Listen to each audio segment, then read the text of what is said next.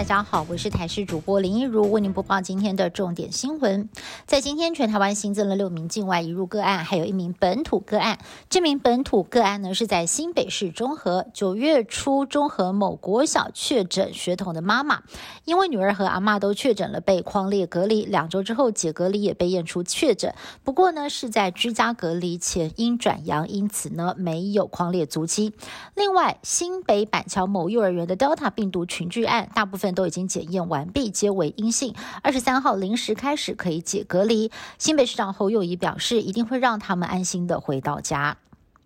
行政院推出了振兴五倍券，在今天上午九点钟正式的进行数位绑定。不过一开放就涌入了大量的民众，因此呢让网页卡了很久，不仅出现一串乱码，上头呢还有“滚”的字样。对此，经济部长王美花呼吁民众不用这么着急，要在一早抢到好时券，有四百万份可以慢慢来，都抢得到。不过还有民众发现系统可能有漏洞，因为如果采共同绑定，同时绑两个人以上，会导致易放券只有一个人可以绑得到，而到了下午加码券的登录系统更是完全都没有办法使用。中国大陆房地产业的龙头恒大集团爆发财务危机，造成了全球股市震荡。继美股、日股在前两天相继失守受挫之后，台股迎来了中秋长假之后的首个交易日，指数开低走低，早盘一度重挫超过了四百点，失守一万七千点大关，收在一万六千九百二十五点。台积电也受到了冲击，开盘跳空跌破了六百元大关，一度下跌到五百八十三元，最后收。都在五百八十六元，下跌了十四元，单日市值蒸发三千六百三十亿。财经专家分析，台积电这回没有发挥领头羊的角色，航海王、钢铁王等投资客喜爱的标的也没有发挥带动的效果。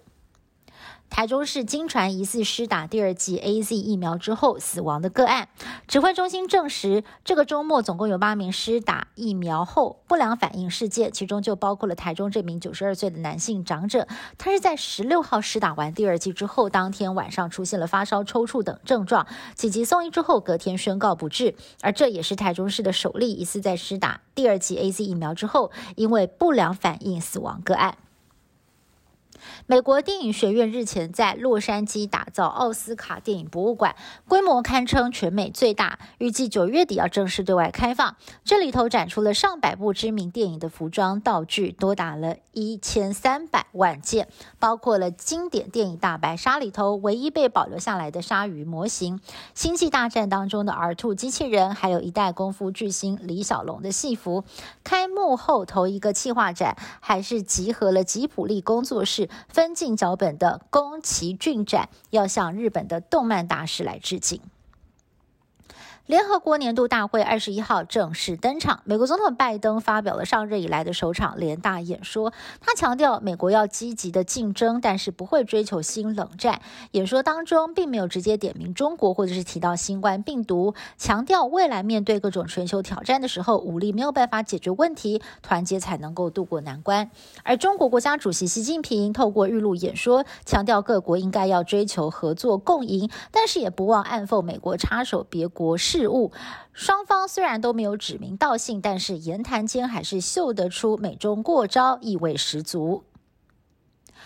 联合国年度大会登场，才刚刚取得阿富汗政权的塔利班要求在大会当中发言。不过，前朝政府的驻联合国大使也想发言，目前还没有国家正式的承认塔利班政权。究竟要让谁代表阿富汗发言，仍待联合国裁决。另外，CNN 记者实际走访美军在过去关押过许多塔利班战士的巴格兰监狱，也让恐怖分子的黑牢摊在阳光底下。以上新闻是由台视新闻部制作，感谢您的收听。更多新闻内容，请您持续锁定台视各节新闻以及台视新闻 YouTube 频道。